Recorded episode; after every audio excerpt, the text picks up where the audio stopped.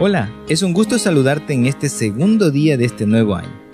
Hoy tenemos un título muy interesante, La misma vaca. No te lo pierdas, te invito a que te quedes. El texto para hoy se encuentra en el libro de Isaías, capítulo 43, versículo 19. He aquí yo hago cosa nueva, pronto saldrá la luz, no la conoceréis. Un antiguo relato que narra el pastor Robert H. Pearson dice que hace años una locomotora se desplazaba por las praderas de la llanura central de los Estados Unidos. Cuando tuvo que frenar bruscamente, de inmediato el conductor se bajó, resolvió el problema y regresó a su asiento, listo para continuar con el viaje. ¿Qué pasó? preguntó uno de los pasajeros al conductor, a lo que él respondió. Una vaca estaba sobre los rieles. En cuestión de segundos, la locomotora continuó su pesado viaje. Por momentos todo marchaba bien, hasta que de pronto nuevamente se oyó el chirrido de los frenos.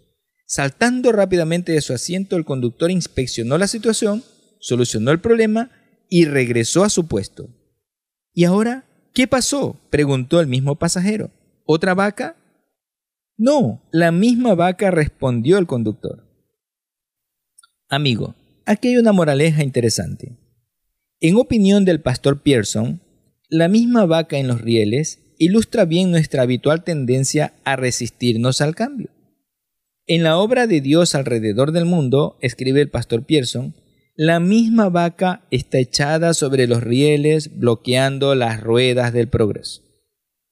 En otras palabras, para avanzar como iglesia hemos de cambiar muchos de los mismos planes, las mismas estrategias, los mismos métodos si queremos obtener mejores resultados. Muy oportuna la observación del pastor Pearson.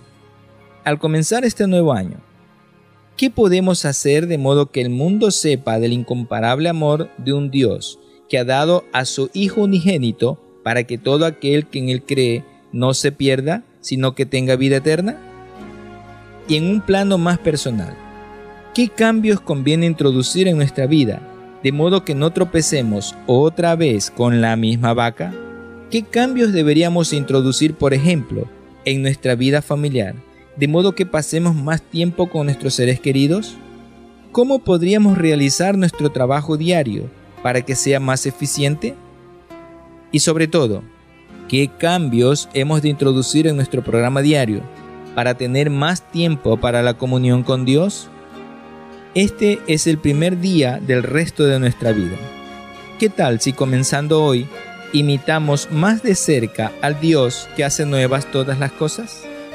Hoy quiero invitarte a decirle al Padre Celestial, oh Padre Celestial, tú que abres caminos en el desierto y ríos en la tierra estéril, inspira en mí la frescura de nuevas ideas, nuevas resoluciones, nuevos planes, de un modo tan señalado que el resultado sea un reavivamiento y una verdadera reforma en mi vida.